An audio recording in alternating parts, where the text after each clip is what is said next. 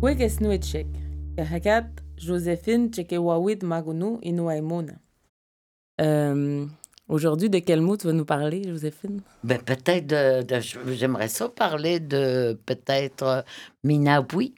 Uh-huh. Tu sais, Minabui qui, qui se traduirait comme euh, confiture en bon français. Mais si tu décortiques le mot, tu sais, Mina veut dire les fruits. Appui qui, veut, qui est un morphème, qui, est, euh, qui, qui veut dire liquide. Donc, si je décortique le mot, ça veut dire le liquide du fruit qui fait de la confiture. Mais sauf que, tu vois, à Pessami, Minaboué a une deuxième signification. C'est vrai? Uh-huh. Tu vois, ben surtout ceux qui ont mon âge aujourd'hui, se rappelleront que, tu sais, il n'y a pas juste confiture pour Minaboué, mais c'était aussi, on appelait Minaboué les veuves. Les veuves, pourquoi ils appelaient les veuves Minapui? Parce que tu sais, quand tu es veuve, parce que tu as l'expérience avec toi.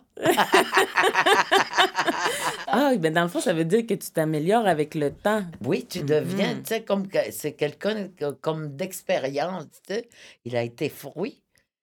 Là, il est devenu confiture, tu vois. il continue. Sa vie continue. Parce que habituellement, les fruits sauvages, du moins, tu sais, il y a un temps, ils deviennent fleurs, puis après ça, ils deviennent fruits, puis le temps est passé, tu sais, sont plus des fruits, ils sont plus, sont plus, tu ne peux plus les cueillir. Mais si c'est de la confiture, c'est comme si, la vie continuait. Hein? Mmh. C'est quand même une, belle figure, je trouve, tu sais. Mmh Donc, e, être veuve, ça n'a rien de, comment je te dirais de péjoratif, De péjoratif, ni, euh, c'est pas à cause que tu deviens veuve que tu es fini.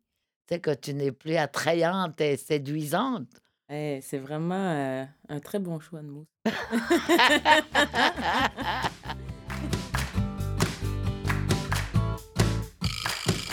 Joséphine Bacon et Cana, Nil Marie-André.